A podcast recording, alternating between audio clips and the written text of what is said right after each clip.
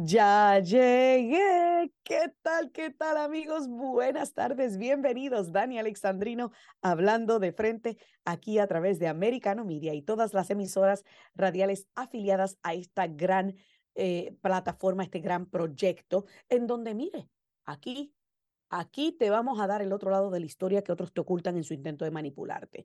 Aquí tenemos una amplia, amplia variedad de programas para todos los gustos. Noticias balanceadas, pero aquí, en este programa, Dani Alexandrino hablando de frente, te vamos a dar mi opinión. La que no le gusta a todo el mundo, señores, pero de eso es que se trata. Porque yo no soy un Benjamin, porque yo no soy un billete de 100 para caerle bien a todo el mundo. Aquí yo te voy a dar mi opinión pero su opinión siempre estará sustentada en datos, porque a la hora de la verdad, a los datos no le importan tus emociones. Y bueno, en este programa ponemos a unos cuantos a temblar y a otros a huyir, a huyir. Sí, yo sé que no se dice huyir, señores, pero me da la gana de decir huyir. Usted sabe que hasta hay algunos de mis odiólatras y detractores que hasta en el lenguaje tratan de corregirme. Ay, señores, no entienden lo que es la jerga, pero vamos entonces a comenzar con este programa. Y es que usted sabe que en repetidas ocasiones yo le he estado hablando sobre el desenfoque. El desenfoque de esta administración. ¿Cómo tienen sus prioridades al revés? ¿Cómo están constantemente perdidos en el espacio y no necesariamente de una manera positiva? Prometen vetar un proyecto de ley que protege los deportes femeninos. Por otro lado, impulsan prácticamente el aborto hasta el momento del parto. Persiguen o utilizan las agencias de ley y orden para perseguir a adversarios políticos. Y constantemente están enfocados en las cosas erradas que no necesariamente ayudarán a proveerle las herramientas necesarias al ciudadano americano de a pie como tú y como yo, las cosas esenciales para echar adelante y para salir del atolladero en el que nos encontramos debido a su incompetencia. Mientras tenemos caos en la frontera sur y esta administración impulsa que se transicionen de género a los menores de edad, mientras tenemos un aumento dramático en la criminalidad, en las grandes ciudades, particularmente en la ciudad de Nueva York, donde el fiscal de distrito, en vez de enfocarse en procesar a delincuentes, a homicidas, a asesinos, a violadores, está más preocupado por perseguir a un adversario político con tal de cumplir una promesa de campaña.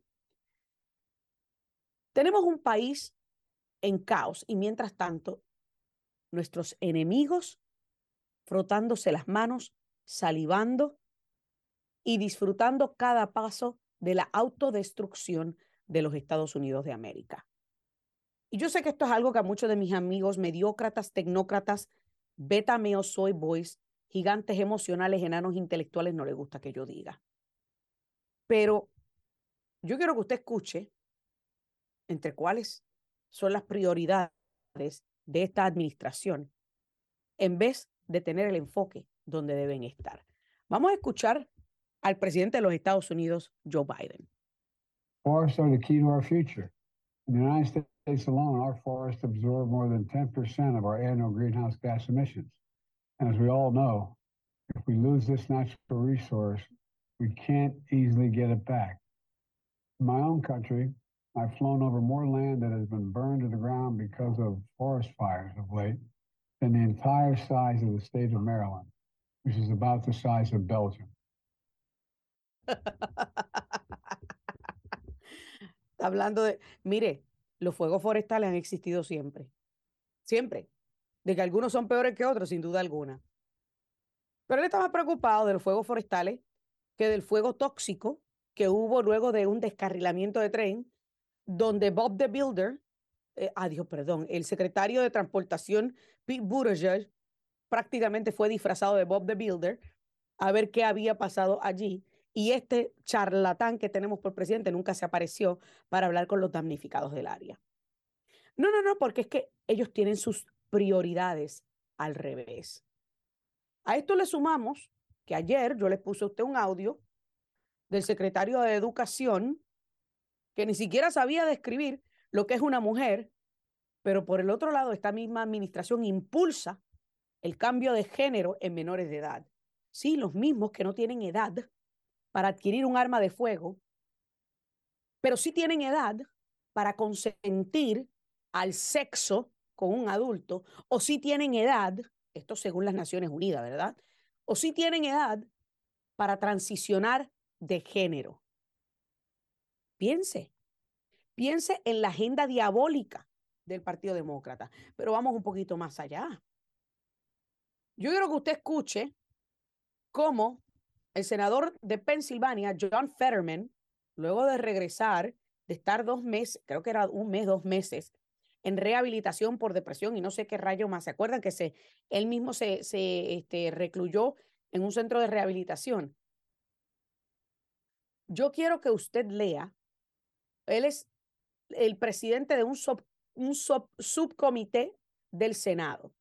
Yo quiero que usted escuche su bienvenida, o sea, su discurso de apertura en una de las vistas de este comité, para que usted entienda lo desenfocada que esta, esta administración está y lo peligroso de tener a personas cuyas facultades mentales no están en su nivel, como Joe Biden y John Fetterman, en posiciones de poder. Vamos a escuchar. I call this hearing of the U.S. Senate Subcommittee and Food and Nutrition, Specialty Crops, Organics, and Research to order. Chairwoman Stabenow and Ranking Member Boozman, thank you so much for coming. I thank you for your leadership on this committee, and I look forward to working with you to pass a farm bill. A farm bill that works for small far farmers, rural communities, and hungry Americans. I would also like to thank my ranking member, Senator Braun. I look forward to working closely with you. Y lo tengo que parar porque el resto es doloroso para escuchar y presenciar. Estas son las personas a quienes tenemos que confiar las decisiones importantes de este país.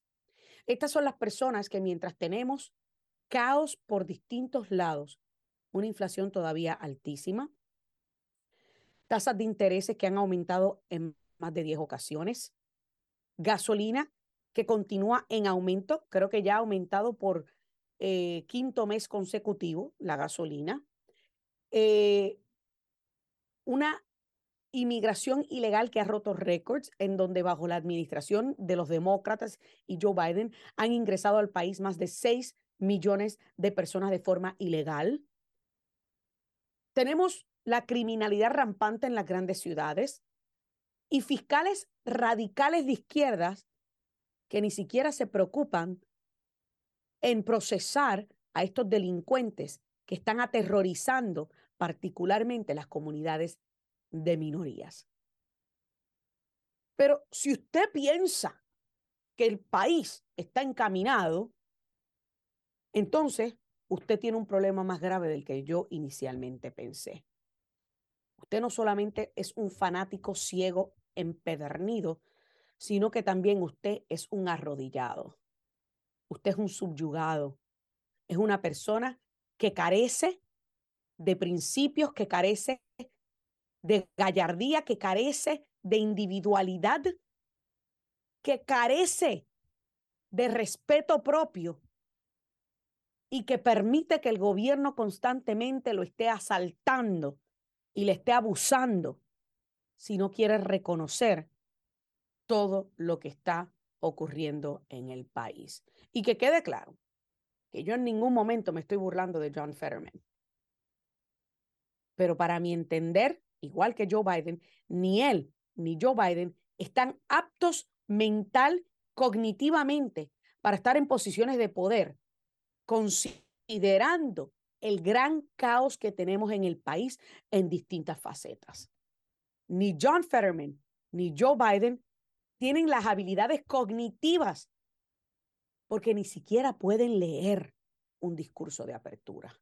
Y estas son las cosas que cada uno de nosotros tiene que pensar poner sobre una balanza, analizar y cuestionar hasta dónde vamos a llegar. ¿En qué momento nos vamos a levantar como nación y vamos a decir ya basta? ¿En qué momento vamos a poner el pie y vamos a decir enough is enough?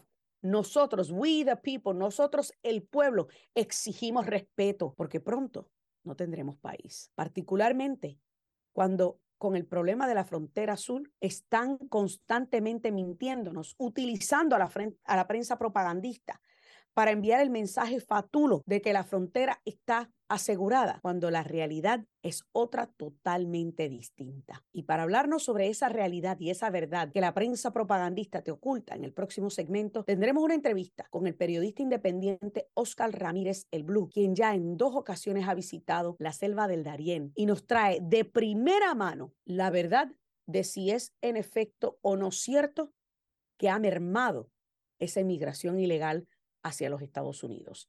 Hacemos una breve pausa y ya volvemos con más de Dani Alexandrino hablando de frente. Amigos, buenas tardes. Continuamos aquí. Dani Alexandrino hablando de frente a través de Americano Media, Radio Libre y Acción, todas nuestras radioemisoras afiliadas a esta gran conversación.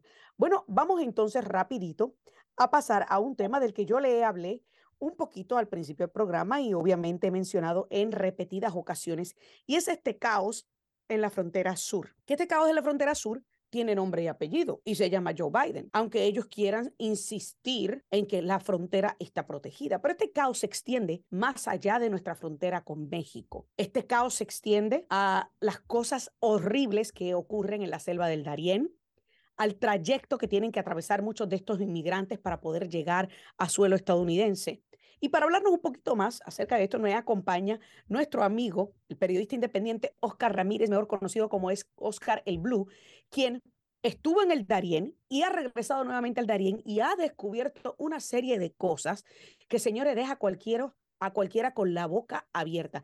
Buenas tardes, Oscar. Bienvenido, Dani Alexandrino, hablando de frente. Saludos, Dania. Muy buenas tardes. Saludos a todo tu auditorio. Es un placer estar contigo. Eh, muchas gracias por la invitación gracias a ti, óyeme, eh, estuviste en el Darién este, en una ocasión, creo que estabas nuevamente en el Darién o estabas pensando ir nuevamente al Darién. No, fíjate que estuvimos por segunda vez, cruzamos la primera vez el Darién, la cruzamos en cuatro días, sacamos un documental acerca de la travesía, la entramos por la aldea de Anachucuna y cruzamos por Canamimbrío en cuatro días. Esta vez regresamos y nos encontramos eh, con una, eh, la crisis está más agravante cada día. Eh, la, hicimos, la hicimos la ruta a la inversa, entramos por Bajo Chiquito. Ningún periodista eh, en la historia había hecho esta ruta a la inversa, o sea, eh, viniendo con el flujo migratorio de frente y nos topamos con muchísimas cosas, muchísimos migrantes de Venezuela, muchísima migración de África, muchísima migración de Ecuador, migración de China, que esto ya lo habíamos visto en la primera visita que hicimos a Darien por las partes de Necoclí, en Colombia y demás muchísima migración también de, de la India, eh, de, bueno, todo el mundo, Dania, ya todo el mundo está entrando de manera masiva eh, por la selva del Darién.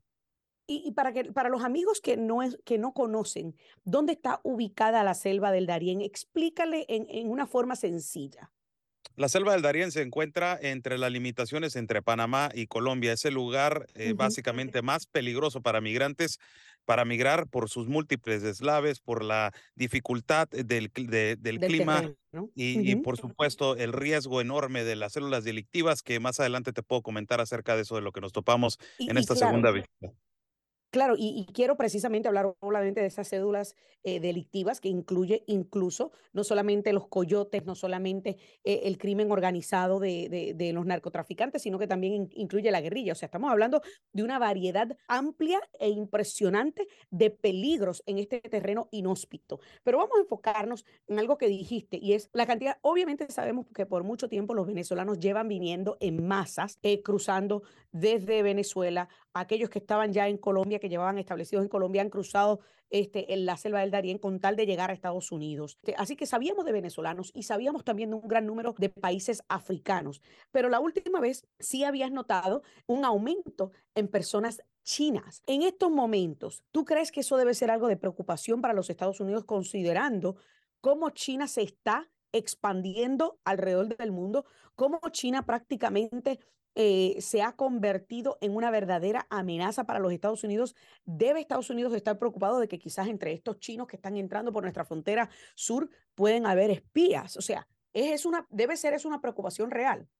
El efecto colateral, y estás totalmente, totalmente de acuerdo con, digo, Daniel, el efecto colateral que está causando los Estados Unidos en Centro y Sudamérica es enorme. Estuve en una entrevista con Vanessa Calmiño, la directora del Servicio Nacional de Fronteras de Comunicaciones del Servicio Nacional de Fronteras en la Brigada de Panamá, y una de las, una de las preguntas que me hizo es eh, la diferencia entre cómo actuar de diferentes eh, patrullas fronterizas. Ellos ven una gran problemática de cómo se está este, exacerbando esta migración en términos de diferentes entidades, en particular la de China que ha estado llegando y que verdaderamente pues el filtro ellos lo están lo están registrando, pero que no ven ese mismo filtro en países más adelante como es el Triángulo de Centroamérica, por supuesto México y en absoluto que el, el, el, el, el pitch número uno, el gol número uno es llegar hacia los Estados Unidos. Ven, eh, yo en lo que vi en la parte de Necoclí, en la parte de Colombia, vi una migración masiva de, de, chinos, lo que pagan ellos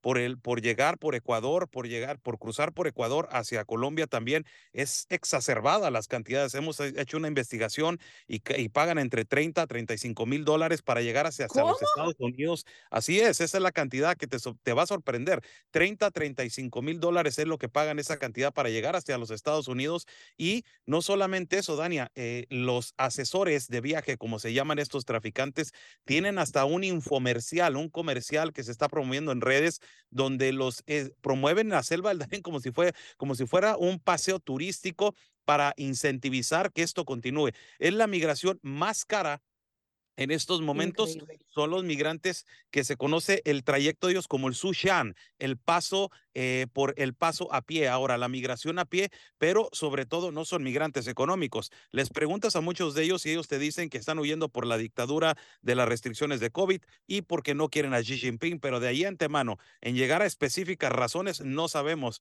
Eh, es particular a lo que sucedió en Tijuana con ucranianos y rusos.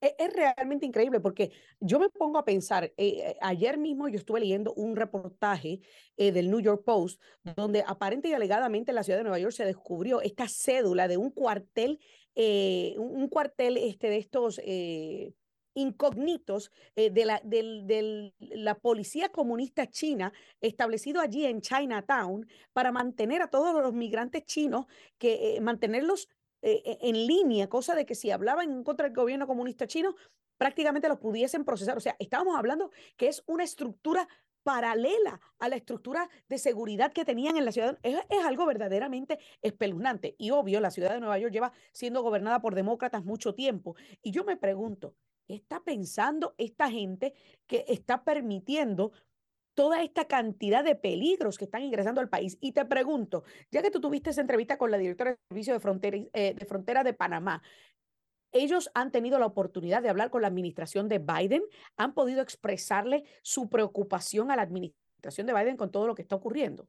Fíjate, Dania, que gracias a Dios que lo que nos pasó en la selva Lerien se exacerbó esa información y se fue viral a nivel mundial. Estuvimos cubriendo con los agentes fronterizos la selva Darién y nos tocó una denuncia de migrantes, como venía el flujo de migrantes que iban siendo asaltados y mujeres que fueron violadas y abusadas sexualmente. Eh, el, subteniente que iba a, bordo de la tropa de seis militantes en las que íbamos nosotros, dos periodistas, uno mi compañero Ben Bergquam de, de, Estados Unidos y tu servidor, íbamos en esta tropa y a raíz que íbamos yendo, nos dice el subteniente, vamos a tener que cambiar la misión, vamos a tener que detener estos tres criminales. Entre balazos, intercambio de fuego, nos tocó grabar todo este tipo de cosas donde uno de ellos fue neutralizado, esa es la palabra que se correcta que tiene que utilizarse, o sea, falleció uno de los criminales, fue eh, eliminado por la razón que él disparó a una migrante y, y, una migrante terminó siendo herida y los otros dos fueron detenidos. A raíz de este video que se fue viral, Dania, Tres días después, el secretario Alejandro Mayorkas dice al gobierno de Panamá y al gobierno de Colombia que va a ir a visitar a Panamá para poder llegar a un acuerdo trilateral para poder oh, bajar el flujo, para poder bajar el flujo por la selva del Darién.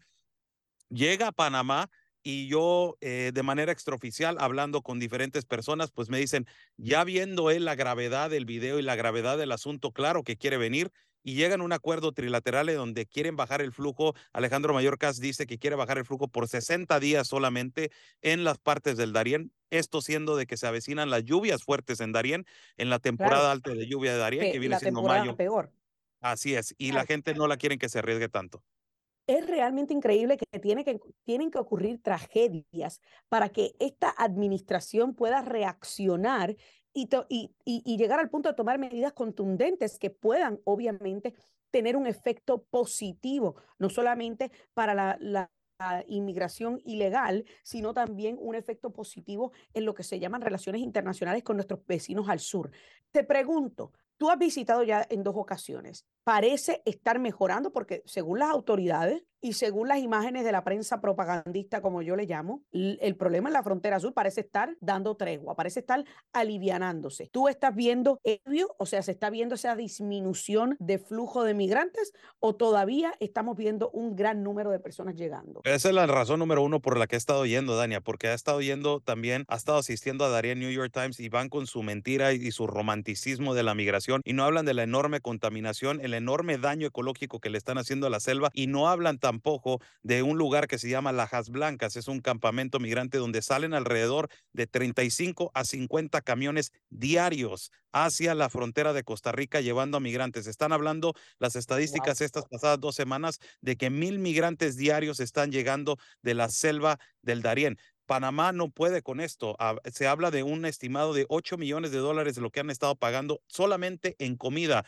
Estados Unidos está provocando una crisis no solamente en su país, pero está provocando una crisis económica en otros países que son países pequeños, que nuestro Producto Interno Bruto no puede sostener esta migración y, se me acabó y, los, están haciendo que gasten eso, Dania. Claro, y, se me acabó el tiempo, lamentablemente. Oscar, realmente esto es un tema increíble que pica y se extiende y vamos a tratar de tenerte nuevamente y con más frecuencia hablando sobre este tema porque es importante que nuestros amigos escuchen. Amigos, y ustedes no se muevan, que ya regresamos con más. Dani Alexandrino hablando de frente. Amigos, continuamos aquí. Dania Alexandrino hablando de frente a través de Americano Media y todas las emisoras radiales afiliadas a esta gran conversación. También quiero agradecer a todos los amigos que dicen presente a través de las distintas plataformas digitales, especialmente nuestra aplicación Americano Media. Si no la has bajado al celular, ¿qué espera? Hazlo ya. También estamos disponibles en la aplicación de iHeartRadio, así que búscanos como Americano Media y por supuesto en todas las redes sociales también estamos disponibles Americano Media y esta servidora también tiene todas sus redes sociales. Dania Alexandrino en Facebook y YouTube, Dania, eh, Dania Periodista en eh, Twitter y Dania guion Alexandrino en Instagram son las más importantes, pero también tengo en todas las demás. Pero bueno, como no da tiempo para mencionarla toda, ya búscame, búscame, que aparezco, aparezco. Pero vamos entonces rapidito a pasar a un tema importante. Esto es un tema que muchos de mis amigos gigantes emocionales, enanos intelectuales, no les gusta que yo hable. Y es el tema de Hunter Biden.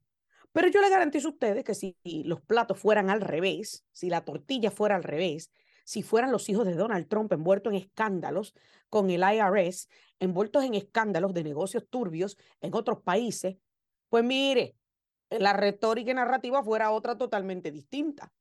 Hay uno que me escribe por Twitter que le da derrame emocional cada vez que yo hablo de Hunter Biden, porque dice pues que, ah, que es que, ¿cómo es posible que estás hablando de Hunter Biden? Que si de Hunter, Hunter Biden no es el tema, Hunter Biden es el No, no, no, claro, Hunter, Hunter Biden y que su, su familia entera se ha beneficiado de China y de las influencias de su apellido no es el problema. No, no, no, no. Es según usted Donald Trump, que le pagó a una prostituta 130 mil dólares, lo mismo que hizo Bill Clinton con otra, quien le pagó 830 mil dólares. No, para usted ese es el problema. Pero eso para que usted entienda la doble, eh, la doble vara, el doble estándar que tienen muchos de estos gigantes emocionales.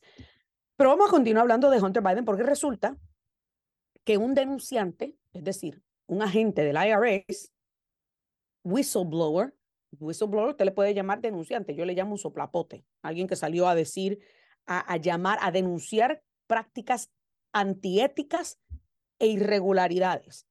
En esta ocasión, dentro del IRS, dice que básicamente, y esto obviamente trae, un nuevo ojo a todo el escándalo del que hemos estado escuchando, de la computadora y el laptop de, de Hunter Biden y de todo lo que nos hemos enterado, incluyendo el hecho de que Anthony Blinken, el hoy secretario de Estado, fue quien personalmente le pidió a algunos de los 51 miembros de la comunidad de, la comunidad de inteligencia en el 2020 que firmaran la carta denegando, o no por lo menos no denegando, sino asociando la información de la computadora de Hunter Biden a desinformación rusa. ¿Se acuerdan de eso? Pues recientemente nos acabamos de enterar que fue Tony Blinken. Señores, pero es que ahí no se termina este escándalo de esta primera familia. Pues ahora con esto del IRS, según dice este denunciante, básicamente el IRS, el, eh, básicamente, o sea, la investigación al hijo de Joe Biden ha sido afectada por políticas y esto se convierte en un tape de la corrupción de la familia Biden. No se moleste conmigo, que yo no soy la que lo estoy diciendo. Según confirma Fox News, el abogado Mark Little obviamente envió una carta pidiéndole a este whistleblower privilegios, eh, básicamente como básicamente eh, el agente del IRS, Criminal Supervisory Agent. Este tipo era un, eh, un agente supervisor del IRS y de delitos criminales delictivos asociados a, obviamente, el IRS.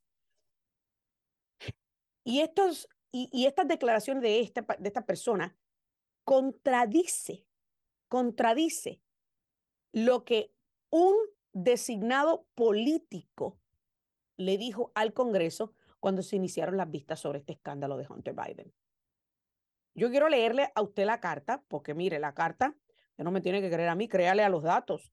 La carta la publicó la periodista de CBS, Catherine Herridge, que es de las pocas periodistas responsables que he conocido, que desde el inicio del Russian Collusion era la única que, que llevaba la, la contraria a la narrativa de lo que el resto de la prensa propagandista del Partido Demócrata decía.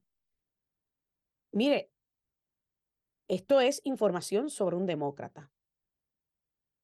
Y dice aquí el abogado, Mark Little, que él representa a este agente supervisor de la división del IRS Criminal uh, Supervisory y que dice que han estado constantemente revisando información sensitiva e investigaciones sensitivas de alto perfil, controversiales desde principios del 2020, y le gustaría que sea protegido para que su nombre no sea deglosado a la Casa Blanca.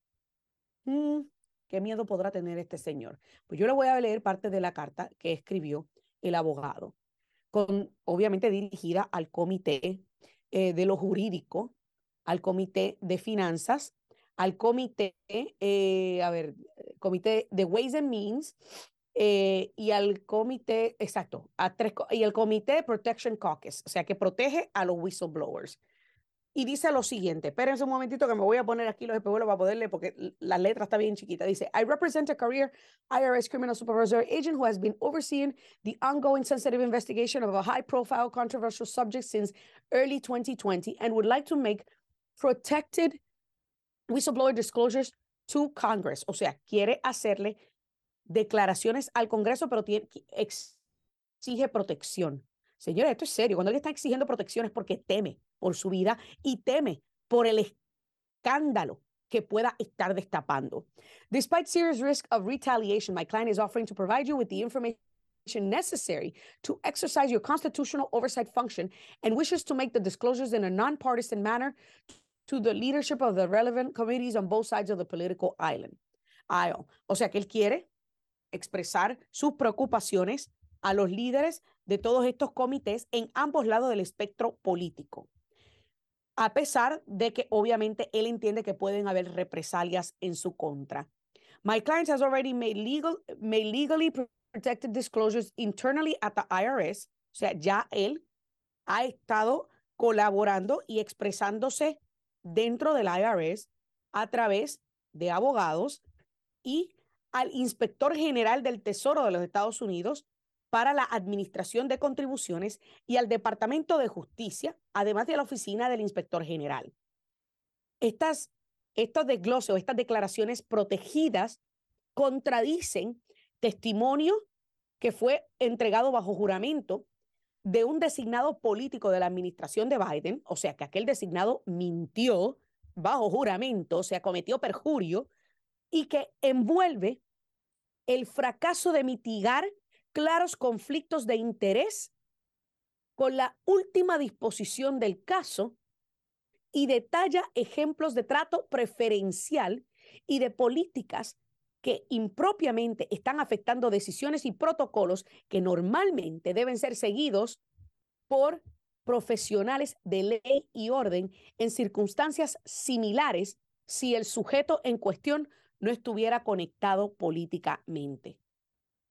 Yo le estoy leyendo a usted la carta del abogado y usted la interpreta como usted quiera. Algunas de estas, eh, de estas declaraciones protegidas contienen información restringida por estatutos porque obviamente hay información privilegiada y protegida de taxes y de devoluciones de taxes. Yo no sé cuánto ustedes se acuerdan que hubo un gran mafioso que nunca pudieron radical, no sé cuánto ustedes, Al Capone. ¿Se acuerda el nombre de Al Capone? Sino que, ¿cómo fue que lograron arrestar a Al Capone? Señores, por evasión de impuestos. Unos 11 millones. Aparente y alegadamente, parte del problema y de la investigación vinculada a Hunter Biden también tiene que ver con evasión, eh, con evasión de impuestos, vinculada a todo el dinero que generó de países como Ucrania, China y otros países y por los cuales no declaró contribuciones. Ay, yo no sé si hay, es que hay otro, hay otro caso de alguien que tampoco declaró contribuciones y lo arrestaron. ¿Se acuerdan de Paul Manafort? Sí, el primero que fue acusado por crímenes financieros bajo, durante la investigación del Russian Collusion, que lo procesaron y lo acusaron con algo que no tenía nada que ver con la investigación rusa, sino por crímenes financieros. Entonces yo pregunto, ¿dónde está la doble vara? ¿Dónde está el sistema judicial de los Estados Unidos? ¿Dónde está el lema de que la justicia debe ser ciega? ¿No? Aquí la justicia únicamente es ciega para algunos, para otros no. Estamos hablando de alguien que está denunciando tácticas y prácticas antiéticas que han inmiscuido y han arruinado la investigación a los negocios turbios del hijo de Joe Biden únicamente por tratarse del hijo de Joe Biden y nadie dice nada. Señores, cada uno de nosotros debe estar preocupado por estas tácticas de República Bananera que se están llevando a cabo bajo nuestras narices aquí en los Estados Unidos de América. Tengo que hacer una última pausa, no se mueva que ya regresamos con la recta final del programa. Amigos, ya estamos aquí en la recta final del programa Dani Alexandrino hablando de frente a través de Americano Media. Vamos entonces a pasar a un tema, señores, del cual hemos hablado. Ayer hablamos un poquito de esto y es el tema de los trans, los hombres en deportes de mujeres. Mire, vamos a empezar con, con un disclaimer, como se dice. Esto nada tiene que ver en contra de la comunidad del abecedario. Esto no tiene nada que ver en, contra de la comunidad LGBTQHIJK. Tengo un primo que es gay, que está casado con su, con, con su compañero. Tengo varias amistades que son lesbianas y gay. Incluso conozco personas que son trans. Pero al menos todos los que yo conozco no viven con esta mentalidad de querer imponer su estilo de vida sobre nadie, de querer imponerse sobre los demás. Y ese es parte del problema grande que yo tengo con todo esto, con estos demócratas que vienen a, que alegan respetar y exigir tolerancia, pero son los más intolerantes. El nadador, Lia Thomas, sí, el hombre, y déjeme decirle que a mí no me importa que tenga pelo largo y que se identifique como mujer, pero todavía tiene una cosita colgando. Sí, señores, todavía tiene el winino. Cuando usted, yo no sé cuántos de ustedes han visto a Lía Thomas en traje de baño. Yo quiero que ustedes lo busquen, porque tiene un algo abultado ahí abajo que obviamente no es sinónimo de una mujer. Pero eso es otro tema. Tengo que ser gráfica para que usted me entienda. Pues Lía Thomas dice que hay que defender a los trans en deportes de mujeres. Yo quiero que usted escuche lo que dijo. I started swimming when I was five years old. It has taught me so much. It has given me so many opportunities to learn, grow, develop, and connect with my peers. Opportunities that I wouldn't have gotten if I didn't have access to athletics. That's why it breaks my heart to see trans kids across the country lose out on these opportunities. The Department of Education has proposed a new rule for Title IX regarding transgender athletes. This rule would prohibit blanket bans on transgender kids, especially in grades K through 8. However, it would not prohibit discrimination against trans kids in the high school and college levels under the guise of competitive fairness. Under the guise of competitive fairness. Espérate, Riley, no te, no te adelantes. Competitive fairness. O sea, justicia competitiva. ¿De qué está hablando? El título 9 fue creado en 1979 con la intención de proteger a las mujeres en dependencias deportivas para poder proveer fondos permanentes para que las niñas y adolescentes pudieran tener esa igualdad competitiva, porque no la tenían compitiendo en un equipo de hombres. Y déjeme decirle sobre Lía Thomas. Lía Thomas, un año antes de comenzar a nadar como mujer, nadaba como hombre y tenía la posición número 400 y pico. De repente, era mínimo, mediocre entre hombres y decide, ay, yo soy mujer y entra a las competencias de mujeres y quema la liga. Y destruye todos los récords que habían sido establecidos por mujeres. Récords que estas niñas habían trabajado por tantos años para poder establecer. Niñas que se habían aprovechado de los beneficios otorgados a raíz del título 9, que proveía fondos permanentes para que se pudiesen tener equipos de nenas, de niñas en las escuelas y pudiesen recibir fondos federales para que tuviesen esa igualdad competitiva. Para que ahora venga este charlatán a decir que no, que es que hay que proteger a los hombres en dependencia de mujeres y ahora de repente las mujeres quedan borradas, borradas de los deportes, borradas de la historia, borrada su lucha. Vamos a escuchar a la nadadora Riley Gaines, quien fue la nadadora que prácticamente quedó, tenía un récord que estaba por encima del de Lía Thomas. Lía vino, le ganó la carrera, y quedaron empatadas con el récord cuando sumaron todos los récords y la que había roto Lía eh, Thomas, el del Riley, quedaron empatadas, pero la Asociación Atléticas Colegial sacó a Lía del podio, digo, sacó a Riley del podio porque solo había, solamente había lugar para una y quien tenía que hacer la foto era el hombre. Imagínese usted, tantos años Riley luchando para ocupar una posición privilegiada entre las mejores nadadoras de los Estados Unidos para que venga un hombre con cromosomas X y Y y con un bulto ahí abajo en el traje baño a ocupar su lugar en el podio. Vamos a escuchar lo que dijo Riley Gaines. I believe it was it, it Leah Thomas quoted saying, you know, it breaks my heart to see trans kids lose out on opportunities. You're exactly right. Replace that with the word woman. Does it yep. still break Thomas's heart to see women lose out on opportunities? Because that's exactly what's happening. From my experience competing against Leah Thomas at the national championships, I watched firsthand women lose out on opportunities. Ahí ella tiene razón. O sea, ¿de qué igualdad estamos hablando? O sea, que él quiere proteger a un grupo minoritario, aunque eso implique borrar a prácticamente la mitad de la nación.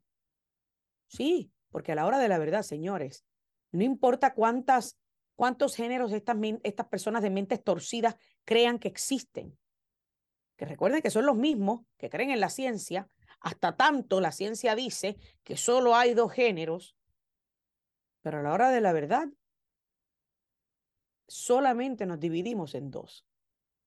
O somos hombres o somos mujeres. No hay nada in between.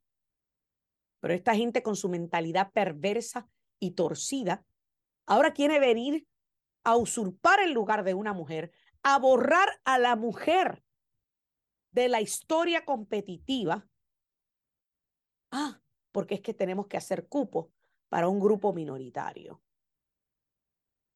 Y de eso es que se trata todo esto. La izquierda tiene una mentalidad perversa, torcida, podrida, cuya única intención es crear discordia social y venderse como la salvación para última instancia. Para última instancia. Imponer y controlar. Y usted sabe qué es lo más gracioso de todo esto, que el otro día yo estaba viendo una foto de estos mismos estúpidos que defienden esta imposición de los trans en, equipo de mujeres y había uno con una imagen de, Lenin y otro con una imagen del Che Guevara. Mire, el chiste se cuenta solo. Si estos idiotas aprendiesen un poco más de la historia, se darían cuenta que esos dos pelafustanes que estaban eh, glorificando con sus manifestaciones y pancartas, los hubiesen asesinados a ellos en un abrir y cerrar de ojos. Pero usted sabe cuál es el problema. El problema es que el ser humano es ambicioso, el ser humano es goloso y el ser humano jamás pretende aprender de los errores de otros y de los errores del pasado y están condenados constantemente a repetirlos. Aún conociendo la historia. Y claro, hay un refrán que dice, aquel que desconoce la historia está condenado a repetirlo. Muchos estarán condenados a repetirlo porque sencillamente el ego, la ambición, los deseos de poder de control están latentes dentro del ser humano, pero solamente aquellos de nosotros que tenemos a Dios presente en nuestras vidas sabemos controlar, separar y discernir lo bueno de lo malo, la maldad del bien. Y lamentablemente la izquierda carece de esa habilidad porque sencillamente la gran mayoría de ellos desconocen del amor puro y sincero de Dios Todopoderoso. Y es como se lo he dicho a ustedes, estamos en una batalla entre bien y el mal y la supervivencia de nuestra nación, de los principios y valores y también de la supervivencia de lo que es el cristianismo y nuestra, nuestra creencia en Dios. Señores, se me acabó el tiempo en esta edición de Dani Alexandrino hablando de frente, recordándole que su cita con todos los datos que otros le ocultan en su intento de manipularles junto a esta, su amiga y servidora Dani Alexandrino, aquí hablando de frente, a poner unos cuantos a correr y a otros a temblar. Que Dios me los bendiga y hasta la próxima. This podcast is a part of the C Suite Radio Network. For more top business podcasts, visit c-suiteradio.com.